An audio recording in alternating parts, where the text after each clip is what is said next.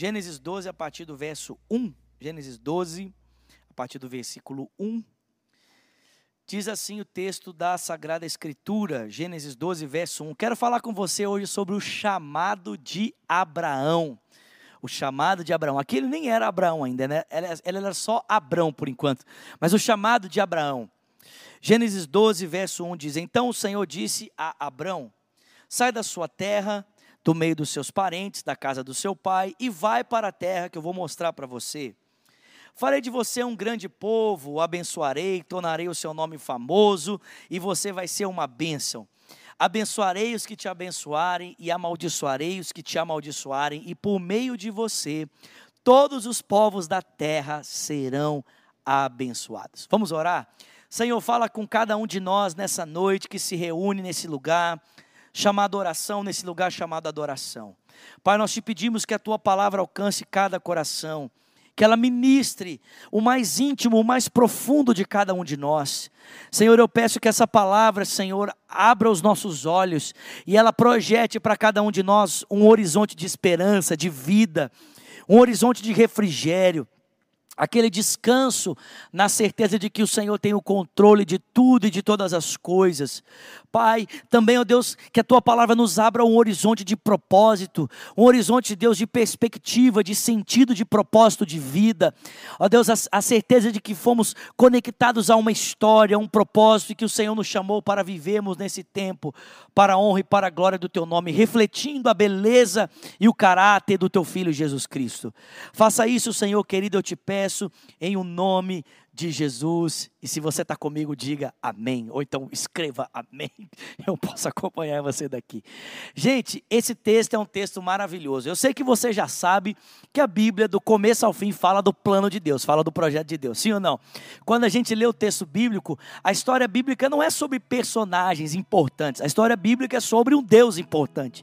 Não é sobre homens extraordinários, mas é sobre um Deus extraordinário e a forma como esse Deus, é claro, está usando homens e mulheres simples, comuns como eu e você, para fazer parte da sua história, do seu projeto, e assim então Deus está apontando um horizonte melhor, um futuro melhor, e a gente sabe que esse futuro é melhor porque quando a gente lê lá em Apocalipse capítulo 21, capítulo 22, a gente sabe que no final de tudo, quando Cristo voltar a estabelecer o seu reino, não vai, não vai haver mais dor, mais choro, não vai haver mais tristeza, porque Ele enxugará dos nossos olhos, dos nossos olhos todas as lágrimas. Mas é impressionante a gente olhar para a forma como Deus está inserindo cada um desses personagens no seu tempo, na sua realidade, para viver o seu sonho, para viver o seu propósito. E Abraão não é diferente.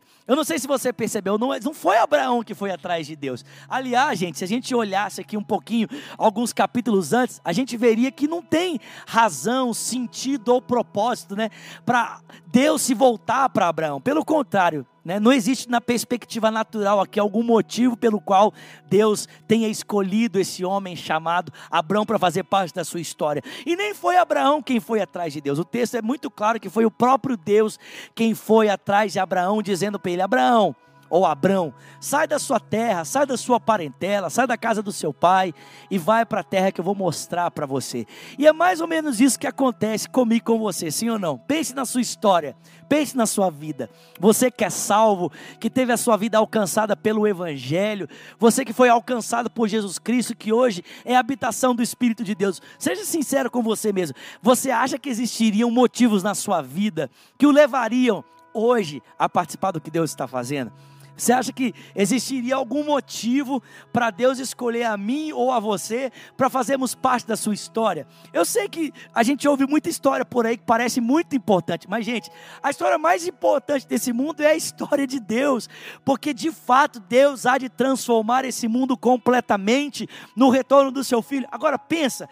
Ele está nos chamando para fazer parte da sua história. Ele está nos chamando para fazermos parte do seu projeto. Cara, e isso não tem nada a ver com quem a gente é, não tem nada a ver com a nossa história, não tem nada a ver com os nossos méritos e muito menos com as nossas falhas. Gente, Abraão não era um homem legal, né? pelo contrário, era um homem religioso, morava numa cidade idólatra, fazia parte de uma civilização tão rebelde a Deus. Os caras tinham acabado de construir uma torre chamada Babel para expressar né, a totalidade da sua rebelião, mas ainda assim, ainda que aquela, aquela civilização fosse marcada com rebelião, né, construção de torre, ainda que Abraão fosse idólatra e morasse numa uma cidade idólatra, ainda assim Deus virou para ele e disse: Abraão, eu quero você. Sai da sua terra, sai da sua parentela, sai da casa do seu pai e vai para uma terra que eu vou mostrar para você, porque eu tenho um propósito para a sua vida, Abraão. Eu tenho um propósito para o seu coração, eu tenho um propósito para a sua família. Eu vou fazer de você um homem que vai abençoar as famílias da terra. Gente, e a mesma coisa que aconteceu comigo, a mesma coisa que aconteceu com você. Talvez o nosso contexto histórico fosse tão zicado, né? Tão problemático como esse contexto de Abraão. Mas Deus olhou para nós e falou assim: Eu quero você. Eu quero você. Não é como Paulo diz ali em 1 Coríntios, no capítulo 1, nos primeiros capítulos ali, capítulo 1, capítulo 2, não, é os, não são os muitos poderosos, os fortes, os de nobre nascimento que foram escolhidos por Deus, não. Deus escolhe as coisas loucas desse mundo para confundir as sábias. E escolhe as coisas que não são para confundir aquelas que são.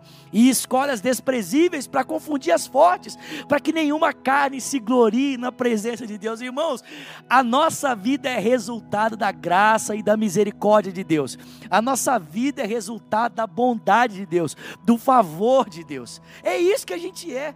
Não, não tem a ver com a nossa força, não tem a ver com os nossos acertos, não. Tem a ver com graça e misericórdia. Assim como Abraão foi chamado para fazer parte da história de Deus por graça e misericórdia, assim comigo e com você. Aliás, olha para os discípulos de Jesus, né? Se a gente fosse pensar, o que é que eles fizeram para serem escolhidos, para serem discípulos? Nada. Jesus foi atrás de cada um deles e é a graça de Deus que nos alcança. E eu quero dizer para vocês, é a graça de Deus que te alcança onde, onde quer que você esteja. Você pode falar assim, Vinícius, você não sabe onde eu estou. Eu estou num buraco. Minha vida está no fundo do abismo. O Salmo 139 diz: ainda que você vá parar no mais profundo abismo, até ali a mão do Senhor vai te guiar e a destra dele vai sustentar a sua vida. Não não existe buraco tão profundo de onde Deus não possa te tirar. Não existe abismo tão profundo de onde Deus não possa alcançar e levantar a sua vida para a honra e para a glória do nome dEle. Em outras palavras, sabe o que eu estou dizendo para você? Eu estou dizendo para mim e para você que nós somos troféus que Deus exibe para outras pessoas para mostrar a sua graça e misericórdia. Em outras palavras, o que eu estou dizendo para você é que a gente é daquele tipo de pessoa que os outros à nossa volta olham para nós e dizem assim: cara, se não fosse Deus, eu não sei o que seria desse aí. Se não fosse a misericórdia de Deus, eu não sei o que seria desse aí. Irmão, se não fosse a misericórdia de Deus na minha vida, eu jamais estaria aqui. Olha, você não sabe de onde eu, de onde eu venho não conhece a minha história, mas eu sei e eu conheço a minha história, e eu posso testemunhar para você aqui hoje que eu só estou aqui por causa da graça e da misericórdia de Deus, mas eu sei que não sou só eu apenas que falo isso, eu tenho certeza que essa é também a sua realidade. Se você olhar para trás, você vai ver de onde Deus te tirou e o que Ele tem feito na sua vida. Talvez não esteja tudo perfeito ainda. A gente não, o processo, o processo ainda não terminou. Deus começou uma boa obra. Nós estamos mais ou menos no meio dela, mas sabe o que é bom? É que a gente tenha certeza que ele vai terminar, porque aquele que começa a boa obra em nós, ele é fiel para terminá-la até o dia de Cristo Jesus. Gente, nós estávamos mortos nos delitos e pecados. Nós andávamos aí segundo o curso desse mundo, segundo o princípio da potestade do ar. Nossa vida era dirigida pelo sistema e pela ação de espíritos malignos mas Deus nos salvou, nos alcançou com braço estendido e mão poderosa, assim como Ele libertou os israelitas daquelas estruturas de escravidão do Egito. Deus também nos libertou das estruturas de escravidão que prendiam as nossas vidas, que prendiam a nossa história. Então, meu filho, olha para a sua vida hoje, e ainda que ela não esteja como você quer, ela pode ser muito melhor, né? Ela já é muito melhor do que você esperava, porque a sua vida é um resultado da graça e da misericórdia de Deus. Quero ouvir um amém aqui, ó. Isso, vamos lá, o pessoal falando aqui, a Maria falando amém, a Kelly falando amém, glória a Deus, a Carla falando aleluia. É isso que eu quero. Vamos, vamos exaltar o Senhor, gente. Nós temos a vida que é fruto da graça e da misericórdia de Deus. É isso aí, ó. É isso aí. Eu estou gostando de ver. O pessoal já está aí. Né? Vamos fazer um culto pentecostal aqui. Né? Vamos fazer um culto pentecostal. Aleluia. Mas sabe o que é interessante? É que nós apenas, nesse texto, nós não apenas aprendemos que a nossa vida é um resultado da graça. Mas a gente aprende aqui a forma como Deus muitas vezes vai conduzindo os eventos da história. O texto diz que o Senhor virou para Abraão e falou para ele: Abraão, sai da sua terra, da sua parentela, da casa do seu pai e vai para uma terra que eu te mostrarei. Quero fazer de você uma grande nação. Vou engrandecer o seu nome, você vai ser uma bênção. Abençoarei os que te abençoarem, amaldiçoarei os que te amaldiçoarem. Através de você, todos os povos da terra né, serão abençoados. Gente, é muita loucura essa direção que Deus deu para Abraão, sim ou não? Deus falou para ele: Abraão, sai da sua terra, sai da tua parentela e vai para uma terra que eu vou mostrar para você. Gente, Abraão não tinha destino certo. Deus apenas falou para ele: sai, Abraão sai. Deus, direita ou esquerda? Sai. Para frente ou para trás? Sai. Para cima ou para baixo? Sai, Abraão, sai andando. E eu vou dar a direção para você no caminho. Gente, eu não sei se você já viveu algum momento assim na sua vida, talvez. talvez esse seja um momento que você está vivendo na sua vida hoje, né? Um momento assim, Deus está falando para você, faz, sai. E você está assim, Deus, mas direita ou esquerda? Sai. Para frente ou para trás? Sai. Para cima ou para baixo, Deus? Sai. Gente, aparentemente parecia que a direção de Deus para a vida de Abraão não tinha muita lógica, sim ou não? Sai da sua terra, sai da sua parentela, vai para uma terra que eu vou mostrar para você. Sabe, e porque muitas vezes o que Deus fala com a gente não se encaixa na nossa lógica, a gente acha que o que Deus está falando é ilógico, né? A gente fala assim, Deus, o que o Senhor está falando não tem muito sentido não, né? Mas, gente, eu aprendi uma palavra né, com um amigo meu, pastor Leonardo Silva Capochim, e ele fala que a palavra que pode explicar melhor as coisas que Deus fala conosco nem sempre é lógica e nem sempre é ilógica. Não é que o que Deus fala, pelo fato de não se encaixar na nossa mente, não seja lógico. É claro que existe uma lógica, existe um sentido claro naquilo que está na mente de Deus. Nem sempre isso é conhecido de nós. É por isso que parece ilógico. Então, talvez a melhor palavra não seja ilógico para explicar o que Deus está fazendo, porque o que Deus faz não é ilógico, é alógico, é acima da lógica. Às vezes o que Deus fala com a gente está acima da nossa capacidade de compreensão. E por que eu estou dizendo isso? Estou dizendo isso para você porque, à medida que Abraão andava com Deus, ele foi entendendo isso. Mas eu também posso dizer para você, porque alguns anos atrás isso aconteceu comigo. Eu me lembro no ano de 2002, né, compartilhando aqui um pouquinho da minha história com você. 2002, eu fui para Belo Horizonte participar de um congresso de louvor e adoração. Quem quem está comigo e se lembra do congresso de louvor e adoração? Quem quem está me assistindo em casa já participou do, do congresso de louvor e adoração do Diante do Trono? Bom demais. Eu estou aqui olhando para a televisão para ver o, isso, ó, o pessoal já levantando a mão aqui. Eu, eu, maravilha. Então eu fui em 2002, eu tinha 17 anos, eu fui lá participar do congresso. E gente, foi, foi aquele congresso que o pastor Cirilo participou lá na, na Lagoinha eu não sei se vocês lembram, mas tem alguns vídeos né, no, no, no, YouTube aí, depois vocês podem pesquisar. Foi loucura, né? Manto puro, pessoal caindo, né? Só os mantos rolando, e eu estava lá. E eu lembro que naquele dia, no último dia do congresso ali, o Espírito Santo falou muito claro comigo, falou assim, Vinícius, eu vou pegar você, vou tomar você, vou tirar você da sua cidade, vou trazer você para Belo Horizonte, eu vou te plantar aqui nessa igreja, na Igreja Batista da Lagoinha, e eu vou usar você aqui para honra e para glória do meu nome. Ô, gente, eu, eu, na hora eu pensei comigo assim, Deus, Deus só pode estar tá brincando comigo, né? Porque o que, que eu vou vir fazer nessa igreja? Uma igreja que tem André Valadão, Ana Paula Valadão, Mariana Valadão, Márcio Valadão, né? todo mundo é Valadão nessa igreja. O que, que, que eu vou fazer nessa igreja? Mas, gente, aquela palavra ficou ardendo no meu coração durante aquele resto de ano de 2002. E eu lembro que quando chegou no final do ano, por causa da graça e da misericórdia de Deus, o meu pai me abençoou. E eu fui então né, enviado para Belo Horizonte pela minha família para fazer o seminário. Só que, gente, 15 dias antes, né, 15 dias antes da minha viagem, meu pai ia me levar, estava tudo certo. 15 dias antes da minha viagem, o meu pai sofre um acidente de carro e ele vem a falecer com 38 anos. 38 anos de idade. Eu tenho 35 hoje.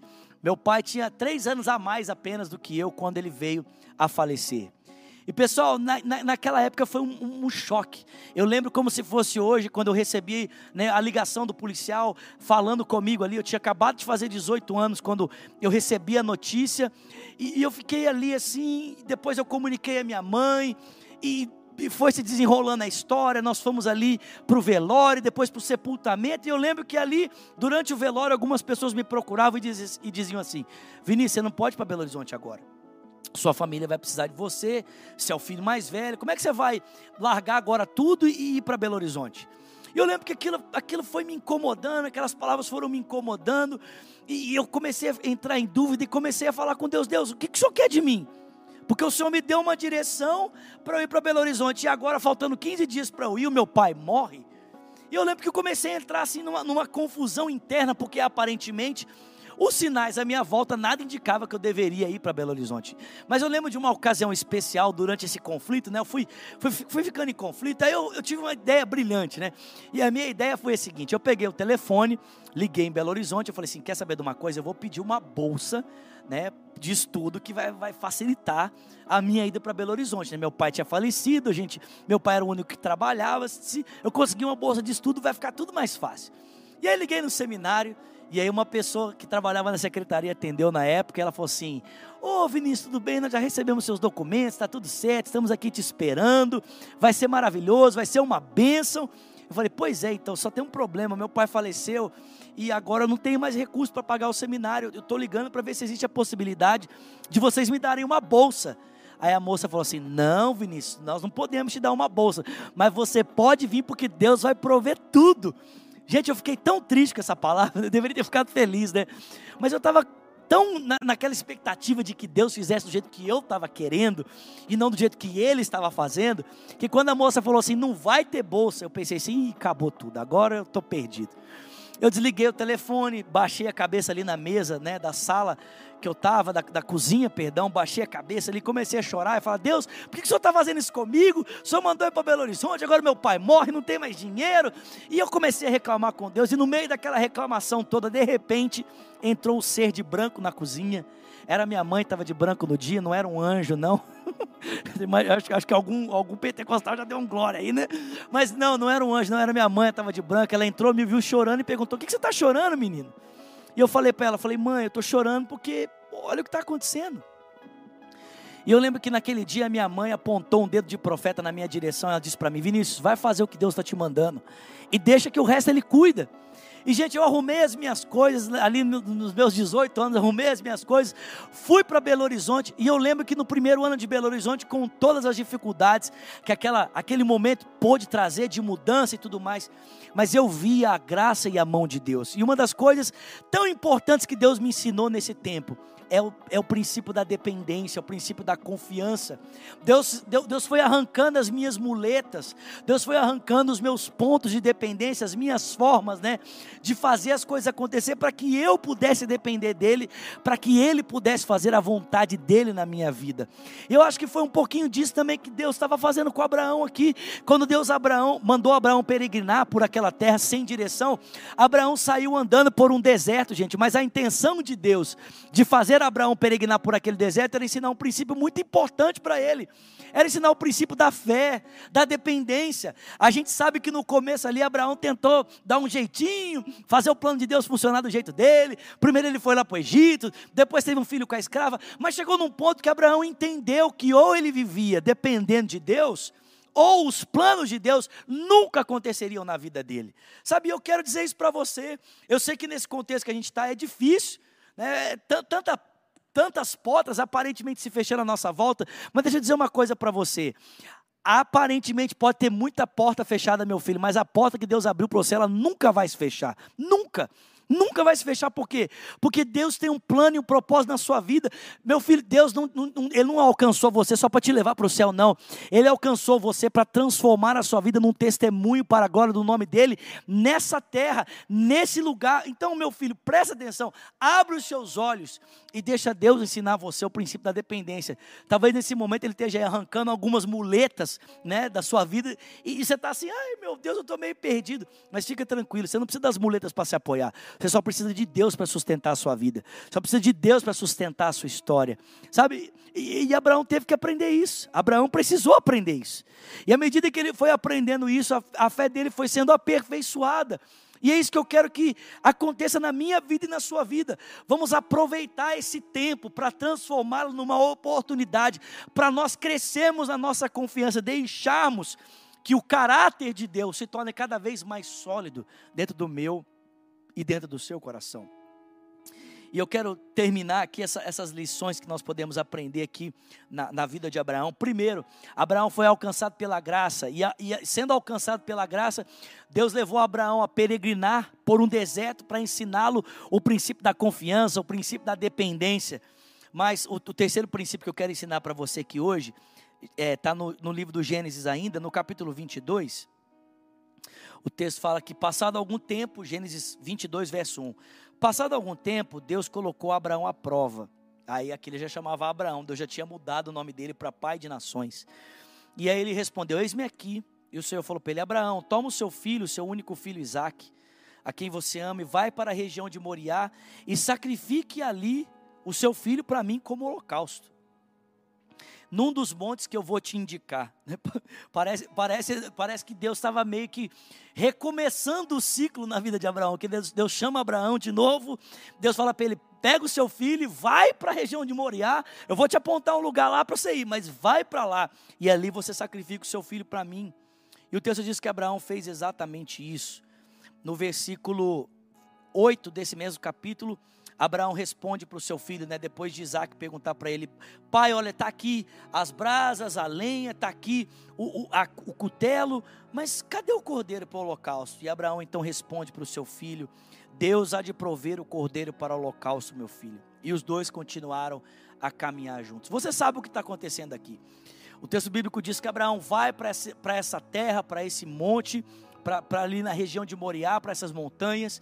E o texto bíblico diz que ele vai na companhia do seu filho e mais dois servos. Mas quando eles se aproximam, estão chegando bem pertinho, Abraão vira para os servos e diz: Olha, vocês podem ficar por aqui. Eu e o menino vamos seguir adiante, nós vamos seguir em frente. E depois que nós sacrificarmos para Deus, nós vamos voltar então e nós podemos retornar de viagem. E aí é nesse contexto de caminhada que Isaac vira para o pai, né? E, o, e Isaac fala: Pai, olha, é, tá muito legal aqui, né? Tipo assim, grande parte do, do, dos elementos para o sacrifício já estão aqui, né? Nós temos o fogo, nós temos a lenha, nós temos o cutelo, mas é, a faca, né? Mas cadê o, o cordeiro? Sabe, essa cena, essa cena é bem interessante. Nós temos, né, depois de algum tempo que Abraão aprendeu a confiar em Deus, Deus cumpre a promessa, dá a ele um filho. Então nós, temos, nós estamos vendo aqui o filho gerado de uma forma sobrenatural. Lembrando que Isaac não nasceu apenas né, quando Sara era estéreo, mas também da incapacidade de Abraão. Abraão não podia mais ter filhos e Sara era estéreo, quando Deus então interviu na história deles e deu esse menino chamado Isaac. Então, Isaac é o filho da impossibilidade, né? É o filho que nasce de um milagre mesmo. O Abraão não tinha mais força, Sara é estéreo, mas Deus fez e o menino nasceu. Então, nós estamos vendo aqui o menino que nasce da impossibilidade e o texto bíblico diz que esse menino está carregando a lenha nas suas costas. Abraão carrega nas suas mãos o fogo e ele carrega nas suas mãos o cutelo, ou carrega a pedra para fazer o fogo, né? A gente às vezes tem a ideia de que Abraão está carregando uma tocha, mas provavelmente ele estava carregando duas pedrinhas ali para bater e fazer o fogo acontecer. Isaac olha para ele e fala: Pai, tá tudo aqui, mas cadê o cordeiro? E o texto bíblico diz que Abraão vira e fala: Olha, o cordeiro Deus vai prover. Mas quando eles chegam lá no alto da montanha, sabe, que, sabe o que Isaac descobre? É que ele vai ser o sacrifício. E ainda que o texto não fale isso para a gente de forma muito clara, a gente acredita que Isaac tinha entre 3 e talvez até um pouco mais de idade. Já era um adolescente. Abraão tinha 99 anos nessa época, né? 100 anos nessa época. Então, gente, um adolescente fugiria facilmente de um velho de 100 anos, concorda comigo? Mas Isaac se permite ser amarrado e ele se permite ser colocado ali no, no altar como holocausto. Ele confia no seu pai e ele deixa que o pai o coloque ali nesse lugar de, de sacrifício. E o texto bíblico diz quando Abraão então toma a faca para sacrificar aquele menino, o texto sagrado diz que o Senhor brada do céu dizendo para ele: Abraão, Abraão, não faças mal ao menino, porque agora eu já sei que você me ama, porque você não me negou o filho a quem você ama tanto. Gente, eu, eu acho muito curioso esse texto aqui, porque depois que isso aqui aconteceu, Deus passou a chamar Abraão de amigo. O texto diz que o Senhor falava, falava a Abraão como seu amigo. E, e, a gente sabe que um amigo é aquela pessoa com quem a gente compartilha tantas coisas boas quanto as coisas ruins. Amigo é aquela pessoa com quem a gente abre né, o coração de forma transparente. Por que Deus passou a chamar Abraão de amigo depois disso aqui? Eu acredito que Deus passou a chamar Abraão de amigo, gente, porque nesse dia Deus abriu o coração dele para Abraão, Deus escancarou o coração dele para Abraão, porque muitos anos depois, numa outra montanha, um menino também nascido de uma forma sobrenatural seria levado pelo pai dele. Esse menino também levaria lenha nas suas costas. Só que diferente do filho de Abraão que foi poupado, esse não foi poupado, e esse menino que eu estou falando é o nosso Senhor Jesus Cristo. Assim como Abraão subiu ao lado do seu filho, né, o filho nascido de maneira sobrenatural aquele dia, levando ali a lenha, levando ali o cutelo e o fogo, perdão, e o seu filho levando a lenha. Jesus também subiu uma montanha, irmãos. Jesus também subiu a, aquele, aquele morro, aquela montanha, levando a lenha nas suas costas, para que ele fosse sacrificado pelo meu e pelos seus pecados. Eu penso que naquele dia, como se Deus estivesse dizendo assim para Abraão: Abraão, deixa eu compartilhar com você a minha dor. Deixa eu compartilhar com você aqui algo que, que dói no meu coração. O seu filho vai ser poupado hoje, Abraão. Eu só estou querendo elevar o nosso nível de relacionamento aqui. Eu só estou querendo elevar o nosso nível de intimidade aqui, Abraão. Estou querendo compartilhar com você a dor do meu coração. Mas sabe, Abraão, vai chegar um, um dia que o, o seu filho está sendo poupado, mas o meu não vai ser poupado, porque o mundo vai precisar do sacrifício dele para que ele seja totalmente restaurado, para que ele seja totalmente renovado. Irmãos, naquele dia Deus compartilhou o coração dele com Abraão, Deus compartilhou a sua dor com Abraão, o propósito com o coração de Abraão. Sabe de uma coisa? Eu, eu, eu quero dizer para você hoje que Deus também quer compartilhar o coração dele com você. Deus quer elevar o nosso nível de relacionamento com Ele. Pessoal, tem muita gente nessa vida que fala, fala com Deus, né? Pede, né? Deus revela aquilo que é, te traz alegria. Deus revela para mim aquilo que, que te traz prazer.